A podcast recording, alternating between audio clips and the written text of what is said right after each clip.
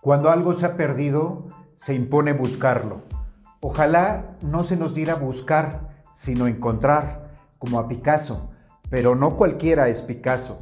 Cada quien es quien es. Así que, si uno se pierde, se antoja oportuno buscarse.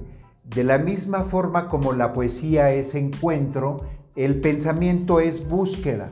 Pero lo interesante es que, sin búsqueda, no hay libertad de conciencia. En busca de los propósitos de la humanidad, integra un libro de ensayo publicado en podcast. Te invito a que lo leas con los oídos.